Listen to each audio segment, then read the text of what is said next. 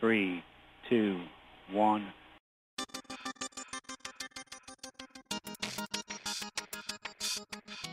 Esto es AI de New Sexy.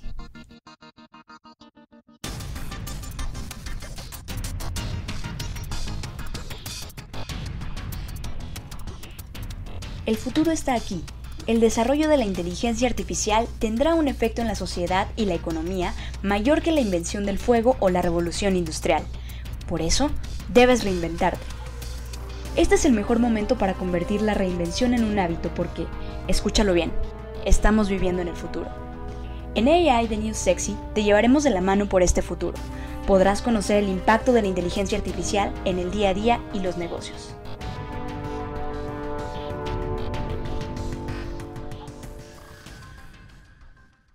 ¿qué tal amigos? Bienvenidos a AI de News Sexy.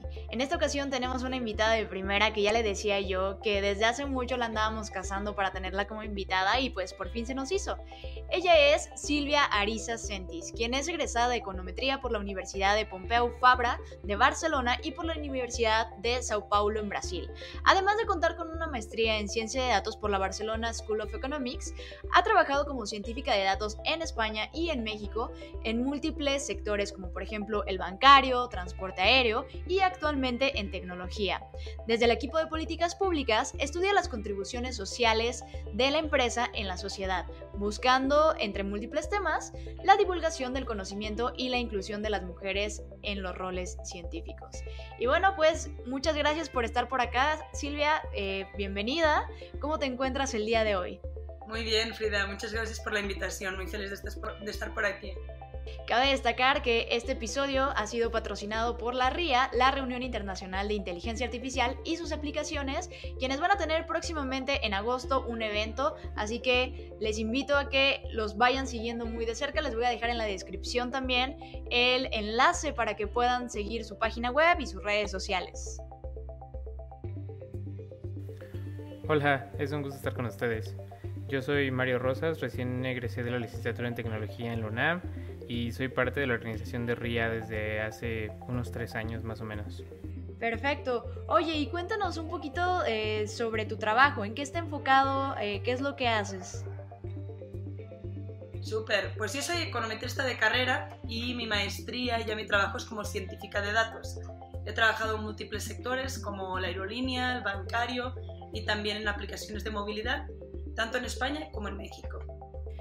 Oye, y ahorita que nos platicas que también estuviste en España, ¿has visto que hay mucha diferencia entre el avance de la inteligencia artificial en Europa con respecto a lo que tenemos aquí en Latinoamérica?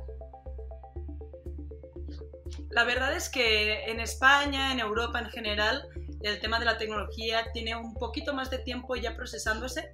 Sin embargo, en México y en Latinoamérica se están haciendo muchos esfuerzos de, esfuerzos de crecimiento, hay muchísimo trabajo y cada vez son más las empresas que tienen equipos de desarrollo tecnológico, equipos de datos en múltiples sectores. Así que actualmente yo podría decir que prácticamente el interés por la tecnología y los datos es muy similar. Sí, de hecho, hace poco platicábamos también con, otra persona y nos comentaba que eh, en Europa ya se están comenzando a prohibir ciertas cosas, ¿no? Se están empezando a auditar los modelos, se están empezando a, tener mayor eh, precaución, por ejemplo, también con el uso de datos biométricos.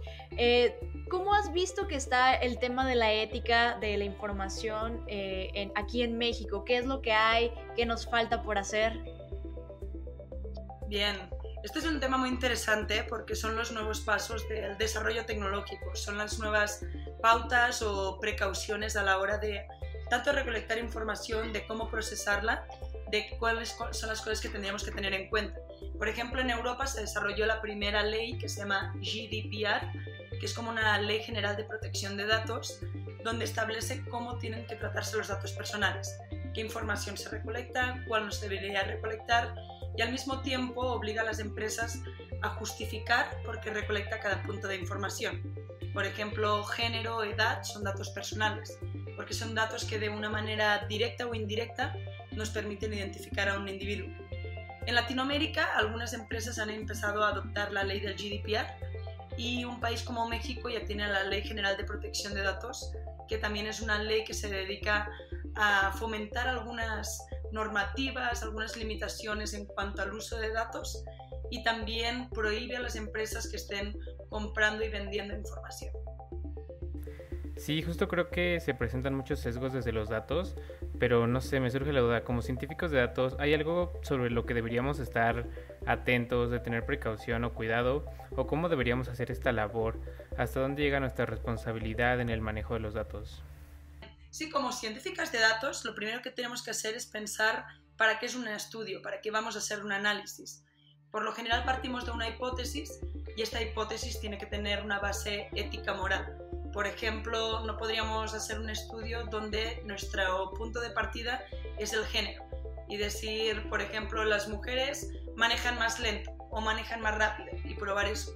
Porque ¿cuál sería el sentido de este análisis? A lo mejor si encontramos una diferencia, pero tal vez no sea significativa, tal vez hayan otras variables que no estamos considerando y definitivamente el resultado de este análisis sería algo sesgado moralmente hablando. Entonces, como científicas de datos, lo que primero que tenemos que hacer es ver qué información necesito, para qué la necesito y cuál va a ser el tipo de conclusión que puedo sacar.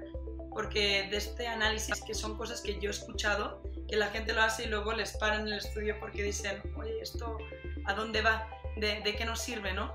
Pues pararlo de una manera anterior, ya a priori, y también el tema de qué datos tenemos y cómo los cuidamos.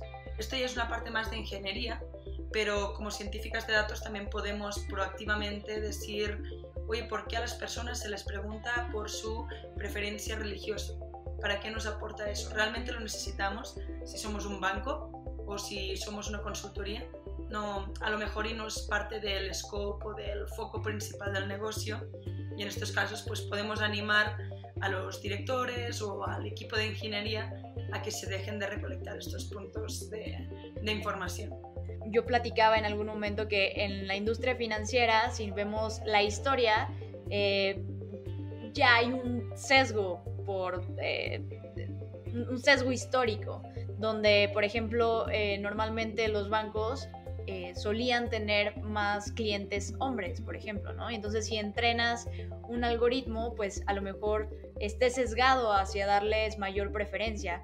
Aquí, ¿qué técnicas has visto, qué técnicas has utilizado que podemos eh, retomar para justamente hacer ese balanceo? O cómo cuando ya existe un sesgo eh, desde los datos, ¿son datos perdidos? ¿Todavía podemos trabajarlos? ¿O, qué podemos hacer? Tenemos que evitar cuando vamos a hacer un estudio el primero sería exactamente el sesgo o vallas, que es que no tenemos la suficiente información o que nuestra muestra no es estadísticamente significativa en comparación de nuestra población total. Eso pasa mucho en modelos de inteligencia artificial de, de tipo profundo, que sería, por ejemplo, el reconocimiento facial. Históricamente siempre hay más ejemplos de personas de raza blanca cuando es un modelo que lo desarrollan de Estados Unidos, de Latinoamérica, de Europa, por el mero hecho de que hay más población. El problema de hacer un desarrollo de este tipo sesgado es que nos faltaría representación de raza negra, por ejemplo, o raza asiática, y allí después nuestro algoritmo fallaría mucho más, no reconocería estos perfiles. Eso ha sucedido en acceso a aeropuertos y viceversa si lo tomamos del caso de África o de Asia. O sea, cada, cada país tiene una representación sesgada de los pobladores principales que tiene. Entonces, allí hay de dos o no por sacar este modelo, porque tendría que haber ecuanimidad de condiciones y de derechos de que seas identificado que otra persona, o simplemente incrementar las muestras o que los países se compartieron un poquito más este tipo de información, porque ya son muchos los gobiernos, instituciones privadas que están trabajando con este tipo de datos y si bien serían más atípicos que aparezca otro tipo de persona, pues sí necesitaríamos que estuvieran al 100% representados. Entonces este tema de open data, de compartir información, podría ser una solución. Eso por el lado del sesgo bias. Y otro problema que tenemos mucho es el tema de garbage in, garbage out, o sea, basura entra, basura sale, que si no tenemos calidad en el, en el input, nuestro output tampoco va a ser de calidad. Así que garantizar un poco la, la fuente de información, asegurarnos de que es veraz, justificarla, probarla, validarla, que, que esté bien informada entonces creo que, este es otro punto que, en el que fallamos a veces por precipitarnos en, conseguir información, agruparla y ya sacar alguna conclusión, pero sí nos puede, nos puede fallar un análisis el hecho de no tener buena fuente de, de acceso. Esto que comentas ahorita me recordó, hace dos episodios hablamos con Ivana Feldfeber de Data Género y ella nos explicaba que algunas organizaciones ya están buscando hacer algo como la etiqueta nutricional, pero de los datos, o sea, en qué momento sí puedes utilizar este dato, para qué sí te sirve, para qué sí te aporta y para qué no, o sea, hay, hay datos que no pueden ser utilizados para todo, ¿no? O sea, cada uno tiene que tener la conciencia de cómo se hizo el levantamiento de la información y si ese levantamiento sirve para este propósito. ¿Qué, ¿Qué, pasaría si desde un inicio la recolección de datos también ya trae un objetivo completamente distinto o una segmentación? Entonces todo esto me hace mucho sentido con, con lo, que, lo que estás comentando. Me parece súper interesante sobre lo que comenta Frida de darle contexto a los datos. Es algo que me parece bastante importante y agregar información que sirva para su uso de forma adecuada. Exactamente, exactamente. Justo hacia eso va, ¿no? Hacia que todos podamos fiarnos de la información, compartirla y también el tema de open data, que son datos públicos.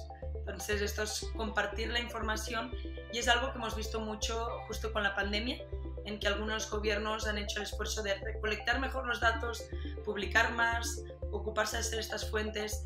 Eso al final es algo opcional porque no hubo un reglamento mundial que obligara a un tipo de, de, acción u otra y también porque fue muy difícil en tan poco tiempo establecer las bases de cómo recolectarla, cómo procesarla, cómo medir.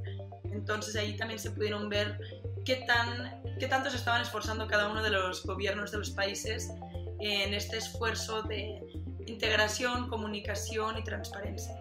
Igual, hace unos días veía que salió eh, la noticia de que, por ejemplo, eh, Ucrania estaba haciendo una recolección de data eh, sobre los rostros de personas rusas, ¿no? Y estaban utilizando como fuente de información Facebook para poder detectar a aquellas personas que, eran rusas o que pertenecían a, a la milicia rusa. Entonces, se me hacía súper interesante porque por una parte vemos esto del COVID, que podría ayudarte a identificar cosas tan simples como entrenar un algoritmo para saber si usas cubrebocas o no. Pero tenemos en el otro extremo estas otras aplicaciones donde, ¿qué pasaría si el modelo se equivoca? ¿no? También ahí pensar un poco en cuáles pueden ser las consecuencias, cuál es el costo de, de que tu predicción sea mala. Entonces creo que también la línea es muy delgada sobre qué cosas sí se puede aplicar y sobre qué cosas no se puede aplicar. ¿Hay algún marco o algún tema eh, regulatorio o algunas recomendaciones para este tipo de situaciones?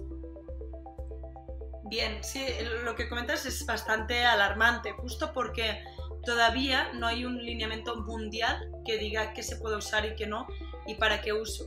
Como los usos son tan diversos, los sectores también, los países también, ha sido muy difícil empezar a estandarizar este criterio. Entonces, uno de los primeros ejemplos sería distinguir del tipo de datos personales. Tenemos tres tipos de datos personales. El primero es el tipo de datos ordinarios. Allí podría ser nombre, dirección, ingresos financieros, finanzas personales incluso.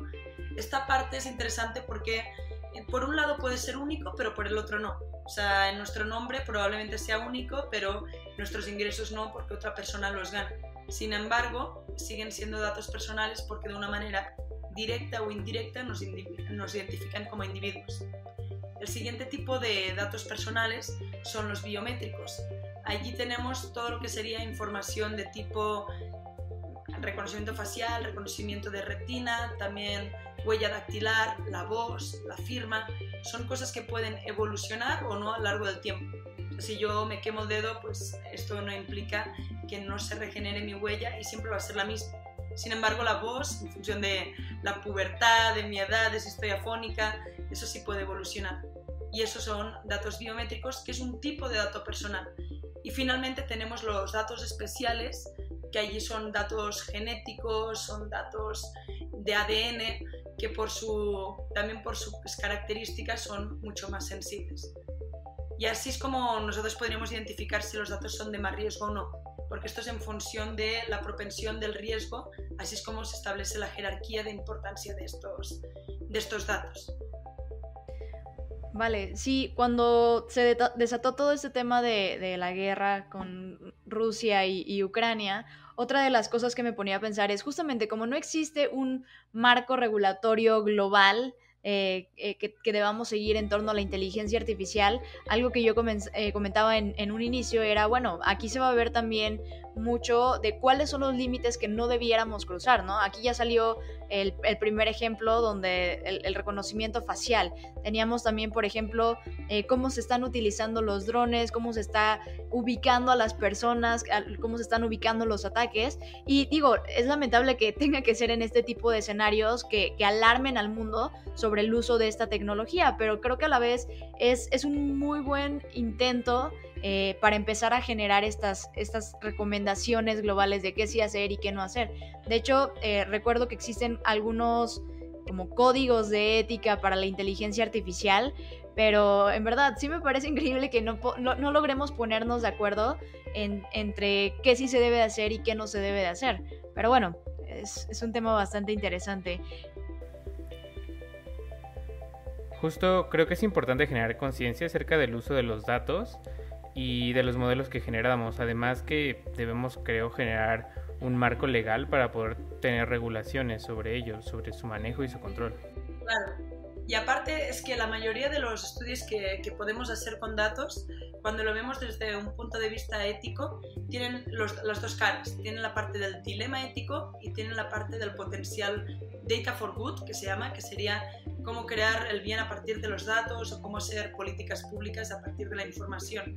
Por ejemplo, cuando hablamos de movilidad, una parte de Data for Good o contribución es el hecho de tener un Google Maps ¿no? que nos pueda integrar, un Waze, que podamos saber el tráfico tiempo real, que tengamos estos sensores, que también podamos saber a partir de sistemas de bicicleta pública como el Ecobici en México o Bicing en España, por dónde van las bicicletas, cuántas están estacionadas, cuántos no, cómo fluye a lo largo de los horarios del día, hacia dónde va la gente en la mañana o en la tarde.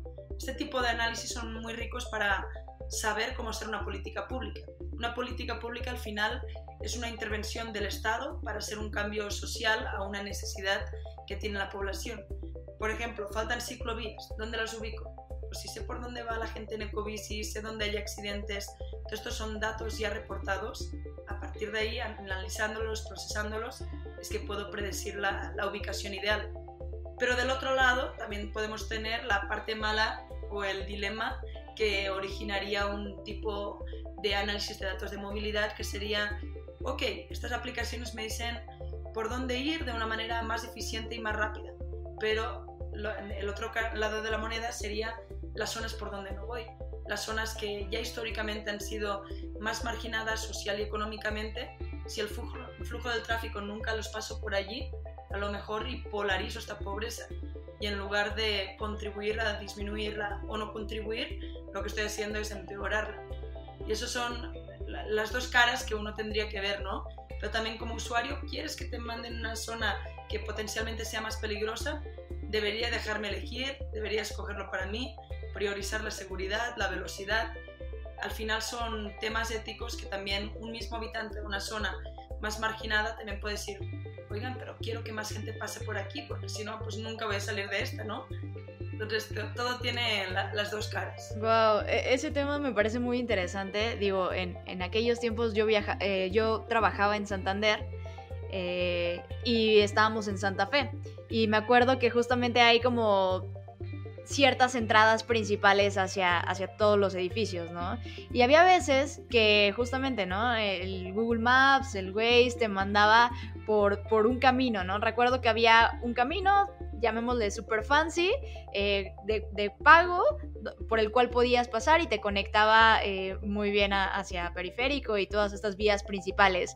Y había otro camino eh, que pasaba justamente por una zona un poco menos urbanizada y una zona pues eh, complicada, ¿no? O sea, complicada para manejar y complicada en cuanto al, eh, pues sí, era una, una, una zona con mayor nivel de pobreza, ¿no?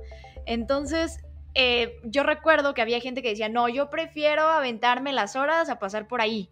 Y justamente se me hace muy interesante porque también pensar quién debiera tomar esa decisión. Es una decisión que se debe tomar desde las empresas privadas, desde el gobierno, desde el individuo, a quién le corresponde eh, ese, ese dilema, ¿no? O si es un dilema que tenemos que resolver entre todos. No sé. Exacto, exacto. Porque también, o sea, hay opciones dentro de estas aplicaciones que son, ok, quiero em, vías de pago o quiero evitar los peajes, pero nadie te pregunta eso. También hay opciones de terracería, no terracería, pero nadie te dice, ¿quieres la ruta más rápida o quieres la, la ruta que, que, sea por vías principales más estandarizada?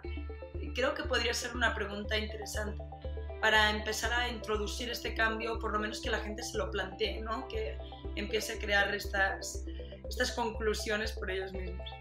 Claro, y ahorita como tú dices, bueno, a lo mejor en primera persona yo digo como no, no me quiero arriesgar porque he escuchado, porque también nunca faltan los rumores de he escuchado, que para allá saltan y demás, eh, pero, pero justamente pensar el, ok, pero si yo paso por ahí, voy a empezar a generar que haya más flujo y por lo tanto al haber más flujo puede que eh, se piensen mejorar las vías públicas, ¿no?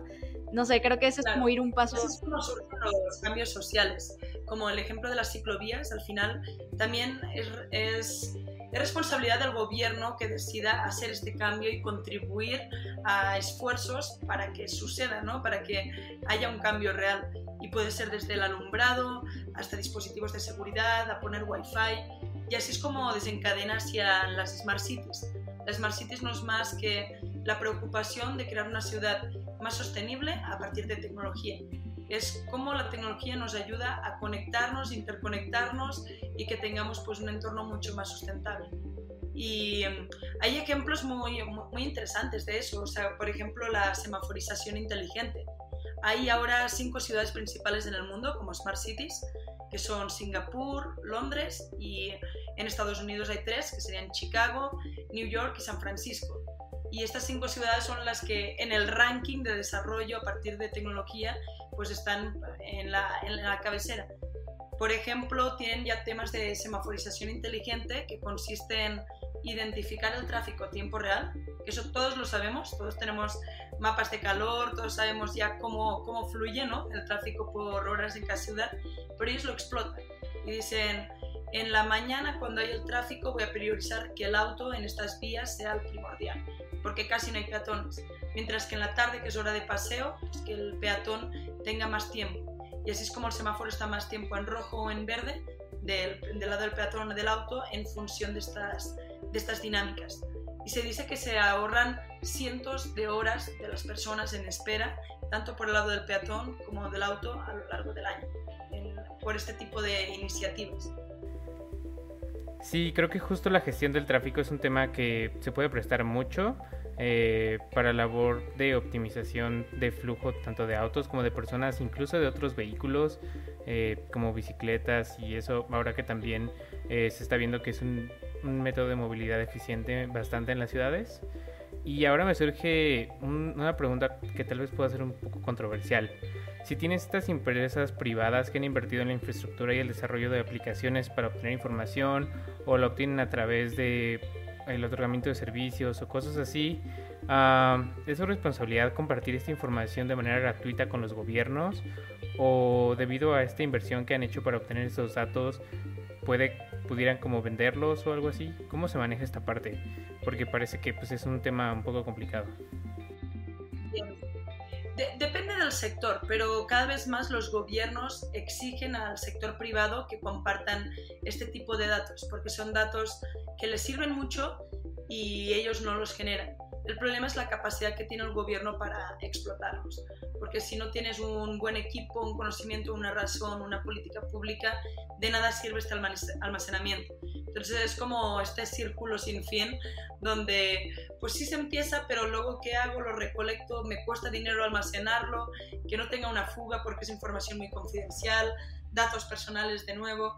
Entonces muchas veces no sucede este compartimiento de datos y más bien el gobierno, por ejemplo en la Ciudad de México hay una, una página de datos abiertos, es el que empieza a partir de lo que ellos tienen a publicarlo para que la gente pueda analizarlo y hay gente que lo deja de manera abierta y se lo comparte.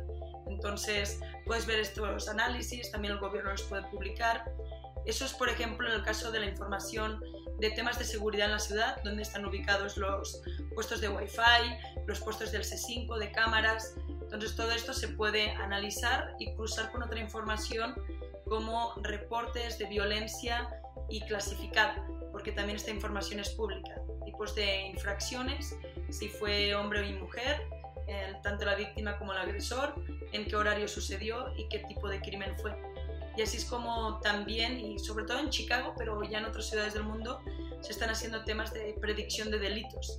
Entonces es a partir de estos mapas de calor de dónde ha sucedido, a qué hora y qué tipo de crimen, predecir dónde podría suceder. Y ver también qué tipo de condiciones suceden para favorecer a que haya un crimen o para evitar. O sea, una calle, por ejemplo, que esté más alumbrada, que esté ubicada frente a un metro, que tenga banquetas. Entonces, encontrar los patrones que tienen en común para evitar que, que haya más infracciones o más crímenes en estos puntos y allí es donde el gobierno realmente puede actuar, ya sea desde la sugerencia ciudadana, desde el análisis del sector público o desde el análisis del, del sector privado que les estén ofreciendo. Este caso que acabas de mencionar sobre Chicago se me, se me, hace muy interesante, lo leí hace algún tiempo, porque una de las mayores críticas que había era, ok, sí existe esa información, pero hay que tener cuidado de no comenzar a estigmatizar eh, a ciertas poblaciones, ¿no? Porque ¿qué pasa si de repente eh, ya sabes que va a ocurrir un crimen en tal colonia o en tal ciudad y entonces le mandas todos los policías, eh, o sea, ¿qué mensaje estás dando a entender también, no? O sea, pero por ejemplo, con la perspectiva que lo estabas abordando ahorita, donde dices, bueno, eh, puedes que sean vialidades menos iluminadas, pongamos una mejor iluminación. Creo que eh, tendría que ser más hacia allá, más que de temas reactivos, ¿no? Pero digo, es, complicado porque es un cambio progresivo. La manera que yo lo veo es o sea, cuando intentamos hacer un cambio no podemos solo basarnos en un conocimiento meramente científico, ¿no? Meramente de, el dato me dice que aquí va a suceder el accidente porque si no, lo único que hace es justo que vayan un buen de policías, la gente se asusta al verlo y el ratero, entre comillas, se va a dos cuadras a cometer el crimen. Se acabó. O sea, para hacer realmente un cambio en la ciudadanía, en la sociedad, en las ciudades, para mí tiene que ser desde una política pública e incluyendo datos de muchos tipos, de movilidad, sociales, de infraestructura, para entenderlo, entenderlo en conjunto. Si no, volvemos a caer en el sesgo, nos enfocamos solo en un tipo de datos y perdemos esta integridad de la información por eso muchos de estos proyectos se hacen con, sociólogos, eh, expertos en temas de desarrollo urbano, también científicos de datos, también arquitectos. O tiene que haber como un conocimiento compartido, que es lo que hace que un proyecto sea robusto y realmente sea un cambio. Claro, y justamente, bueno, yo doy clases de ciencia de datos para mujeres a través de una organización llamada Epic Queen y llegan mujeres con diferentes perfiles. Hay algunas que son biotecnólogas, otras que son, este, no sé, de relaciones internacionales o otras que son marqueteras y demás. Entonces, eh, al principio algo que me gusta decirles es, justamente ese conocimiento de otra industria es algo que te va a llegar, llevar a conocer cuáles son los problemas que hay eh, más allá de simplemente analizar el dato. Si analizas el dato por, por ti solo y no buscas una, un conocimiento más extenso o, un conocimiento... Eh, justamente desde todos los frentes te puedes llegar a, meter en problemas, ¿no? Igual eh, creo que igual te voy a recomendar que escuches el, episodio que grabamos con Ivana, porque ella, ella mencionaba sobre cómo a veces grandes corporativos llegan con iniciativas de inteligencia artificial a, a resolver problemas sociales, pero lo hacen justamente desde esta perspectiva como reactiva, queriendo solucionar, ya sabes, y, no entendiendo realmente qué es lo que pasa. Y esto es súper valioso, ¿no? Lo que acabas de mencionar de necesitamos equipos multidisciplinarios que atiendan estos problemas. O sea, el trabajo de un científico de datos creo que al final no puede ser individual, tiene que ser eh, guiado con un equipo. Claro, y, y creo que el punto que mencionas es muy interesante, lo de la reacción la prevención porque en algunos momentos sí queremos ser reactivos, por ejemplo, cuando hay índices de rayos ultravioleta en las ciudades hay un aviso, ya no lo prevenimos y no pudimos hacer nada, pero nuestra notificación ya reactiva el hecho para que la gente salga menos en la calle o por lo menos no haga deporte. Pero por el otro lado sí podemos tener una acción preventiva, como por ejemplo cuando mi hermana, por ejemplo, ya es científica de datos en ingeniería agraria Entonces ve todos los temas de drones sobrevolando cultivos y allí lo que hacen es predecir de una manera anticipada si un campo va a estar infectado, si le falta nitrógeno a la tierra, si le falta agua, tanto en superficie como por infrarrojos bajo suelo. Y creo que allí es la parte interesante, ¿no? porque es una prevención de que suceda, de que suceda una potencial enfermedad o una catástrofe. Pero sí tenemos que ver los análisis de, de los dos lados, tanto el preventivo como, como el reactivo y poderlos combinar idealmente para que cada vez seamos más preventivos y no tan reactivos. Claro, y, me imagino, digo, por la experiencia que tienes, que también va variando mucho de industria a industria, ¿no? Hay datos que no puedes obtener hasta el último momento y justamente generar como esta reacción, ¿no? Exactamente. Y, unos que se, que, se alimentan del otro, digamos, por ejemplo, todo el tema de prevención de accidentes o crímenes, al final tiene que haber sucedido un histórico muy amplio de crímenes y accidentes para que lo puedas prevenir, para que lo puedas poder predecir y consecuentemente pre prevenir. Entonces es como una combinación, un balanceo entre ambas. Ok, y por ejemplo, hablando de, lo último que has estado trabajando en temas de movilidad, ¿cuál es el mayor reto eh, profesional que estás teniendo o has tenido alrededor de, esta industria? Yo creo que entender el, tráfico en las ciudades, esto es algo complejo. También entender los cambios de clima, la vinculación con lluvias, más tráfico, las, las tarifas, o sea, ajustar una demanda y una oferta en una ciudad y con competidores es un, es un buen reto. Sí, debe de ser una locura. eh, suena, suena muy interesante porque me imagino que también va cambiando de ciudad a ciudad, ¿no? Exactamente, exactamente. También el tema de repartos, empresas que se dedican al delivery, pues hay ciudades con tráfico, hay ciudades pequeñas, grandes, ajustar un modelo para que todas las personas tengan el mismo derecho a recibir el subproducto en un día o en dos días, es un, es un buen reto. ¡Wow! ¡Qué interesante! Bueno, pues está súper bien. Eh, yo creo que vamos a ir cerrando el episodio y me gustaría hacerte una última pregunta. Eh, ¿Cuáles son las ramas o, las cosas que, consideras que van a tener mayor relevancia en el tema de ética? Eh, ¿cuál, cuál, ¿Dónde deberemos estar volteando a prestar atención para también poder participar en estas decisiones? Bien, yo, yo creo que el futuro va hacia allí. O sea, las tecnologías han crecido súper rápido en cambio, la ley no ha evolucionado y seguimos rigiéndonos por una constitución del siglo anterior. Entonces, creo que hay allí un desbalance importante y en algún momento o la tecnología no podrá avanzar hasta que avance la ley seguiremos en este vacío gigante, pero esto en algún momento tiene que explotar. Entonces, desde mi punto de vista, todas las personas que tengan especialización en ética en datos, en privacidad de la información, en anonimización, en temas de blockchain y procesamiento y cuidado de datos, ahí va a haber un, un gran campo que explotar, ya sea desde expertos en tecnología con este conocimiento, como abogados o personas expertas en ley que tengan conocimiento de esta parte de data. Ahorita me acabas de sacar una última pregunta que ya es algo que yo he venido eh, intentando rascarle en diferentes episodios. ¿Crees que el problema de privacidad de datos pueda encontrar una solución a través del blockchain? Pues el blockchain más bien yo creo que lo que va a hacer es evitar que haya fugas de información, pero la privacidad yo la vincularía más también desde el momento en que estás recolectando información ya tienes que cuestionarte este tema ético de por qué lo quiero. Entonces lo pondría un poco separado, pero sí creo que el blockchain definitivamente va a ayudar a que no haya estos problemas de, que hemos visto, ¿no? de escándalos históricos como Yahoo, Hoteles Marriott, Facebook, etcétera, de fugas de usuarios y de la información personal de ellos. Buenísimo. Pues eh, la verdad me, emocionó mucho platicar contigo. Son temas súper interesantes y una perspectiva eh, que también muy padre que tienes desde la perspectiva ética eh, y, y, cómo trabajar la información. ¿Algún consejo, alguna última recomendación que quieras dejar a las personas que nos escuchan? Yo invitaría a la gente que se haga esta reflexión de data for good, de todo pensar cualquier punto de datos, empezar a pensarlo cómo lo podríamos usar para transformar, para hacer una transformación social o una contribución dejar la parte del escándalo ético o también ser crítico con él, pero darle esta vuelta hacia el data flow. Sí, finalmente ha sido un gusto haber podido platicar con ustedes, haber podido participar en este capítulo, eh, haber escuchado sus opiniones y sobre todo la experiencia que tiene Silvia en este tema de los datos.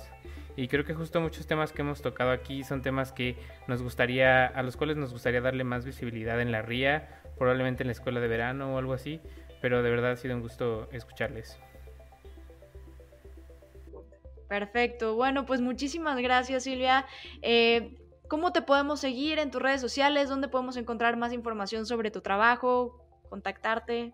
Bien, pueden seguirme en Twitter como Sil Ari y guion bajo. Perfecto. Silvia Arisa. Ahí viene el Silari. Bueno, pues muchísimas gracias. Todo un gustazo. Eh, nos estamos escuchando más adelante.